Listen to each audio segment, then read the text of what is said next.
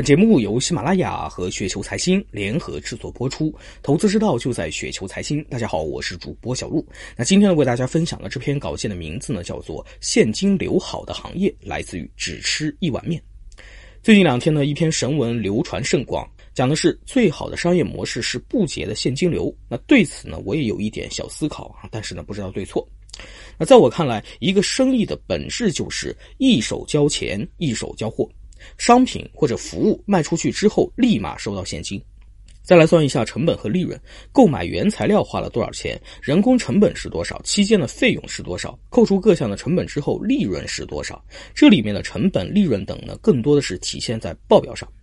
那有句话说得好，普通人看利润，高手呢看的是现金流。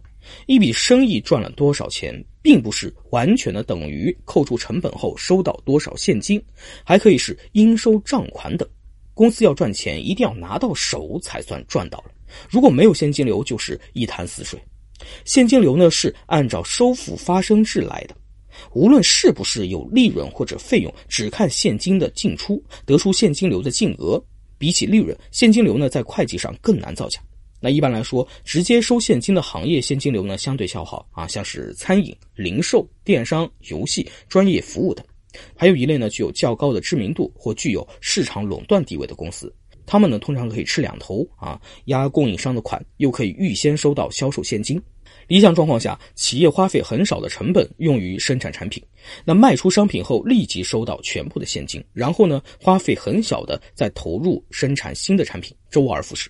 那简单的说，就是只进不出或者多进少出。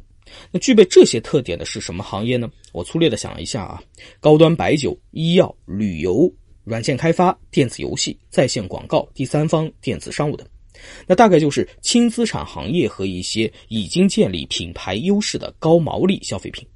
那不得不说，有些行业呢天生就是印钞机啊。以股王贵州茅台为例，投入很少的成本，生产出的茅台酒定价高，却供不应求，应收账款呢极少，甚至呢有不少预收款。存货呢，不仅不需要计提，还可以增值，简直就是完美的生意。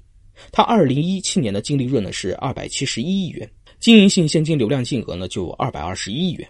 那截止二零一八年的六月三十号，那公司的总资产是一千两百八十八亿元，现金资产呢就有六百三十六点六亿元，占比呢是达到了百分之六十四点四。那在我看来呢，医药行业和软件开发、电子游戏、在线广告都是属于边际成本递减的行业。边际成本递减呢，是指随着产量的增加，所增加的成本呢将越来越小。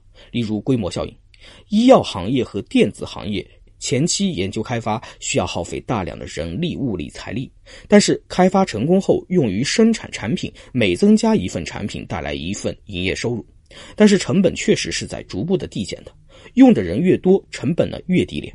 以上说的情况呢，我想到一个公式啊，是什么呢？就是销售收入减去成本等于利润，利润除以销售收入等于毛利率。在销售收入一定的情况下，成本越低，利润越高，毛利率呢越高。在保证现金及时到位的情况下，毛利率越高，经营性现金净额越高。那当然呢，这些都是假设。如何保证应收账款越少越好？如何保证企业控制成本不上升？如何保证企业不乱花钱？一个呢是商业模式、竞争优势，一个呢是企业的经营管理水平，两者决定了企业的现金流状况。